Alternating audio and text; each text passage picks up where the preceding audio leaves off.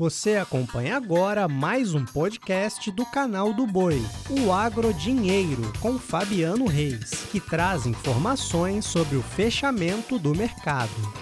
Olá, turma! Podcast Agro Dinheiro no ar. Hoje é quinta-feira, 18 de novembro. Fique atento às informações do programa de hoje. E olha, eu destaco alguns números da semana, como a da Tagro, que informou que a semeadura da soja no Brasil chegou até o último dia 12 de novembro a 81,9% das áreas de destino. Na comparação anual, os trabalhos estão avançados, já que no ano passado, na mesma época, estava em 71,7%. Também vem bem mais adiantado que a média dos últimos cinco anos, que era de 65,8%. Nesta quinta-feira pela manhã, o Departamento de Agricultura dos Estados Unidos, como tradicionalmente faz, divulgou o seu relatório de vendas e exportações na semana encerrada em 11 de novembro e trouxe 1 milhão 382 mil toneladas de soja vendida. O volume é 13% superior à semana que a antecedeu, mas 20% menor do que a média das quatro semanas anteriores.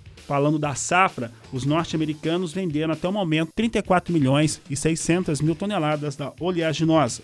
Soja em Chicago hoje fechou com queda. Posição de janeiro fechou a 12 dólares 65 centes mais 6 o bushel, com queda de 0,88%. Posição de março, 12 dólares 77 centes o bushel, queda de 0,87%. Destaco ainda a posição de julho com 12 dólares 91 centes mais 4 por bushel, queda de 0,83%. Com essas informações, essa edição de podcast Agro Dinheiro fica por aqui. Desejo a todos um ótimo final de tarde, uma excelente noite, um grande abraço e até amanhã.